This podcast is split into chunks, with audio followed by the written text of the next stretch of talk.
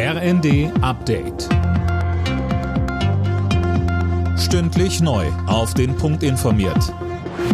Ich bin Mia Hehn. Guten Morgen. Was nach dem 9-Euro-Ticket kommt, wird gerade heftig diskutiert. Die Bundesländer wären grundsätzlich bereit, ein Nachfolgeangebot mitzufinanzieren. Das hat die Chefin der Verkehrsministerkonferenz Schäfer dem RND gesagt. Tom Husse. Bundesverkehrsminister Wissing müsse endlich Fakten liefern. Erst dann könnten die Länder eine Entscheidung treffen, sagte die Grünen-Politikerin.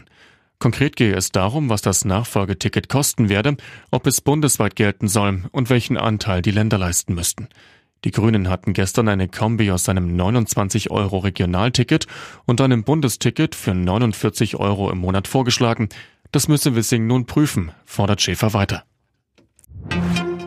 Mit Blick auf die drohende Energiekrise im Winter ruft der stellvertretende Vorsitzende der SPD-Bundestagsfraktion Mirsch zu einem Energiegipfel im Kanzleramt auf. Dabei sollen Bund, Länder und Kommunen verbindliche Einsparziele festlegen, sagte Mirsch dem Tagesspiegel.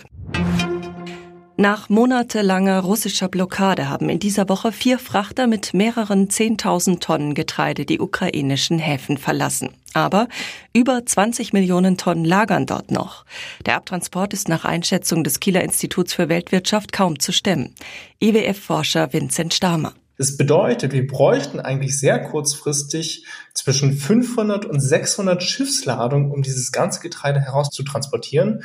Aber die Zeit dringt eben, weil jetzt die Sommerernte schon eingefahren wird und die ganzen Lagerkapazitäten eigentlich für die Sommerernte gebraucht werden. Ja, und diese kurzfristigen Schiffsladungen, die kann die Ukraine gerade in diesen Kriegszuständen eigentlich nicht kurzfristig stemmen. Alle Nachrichten auf rnd.de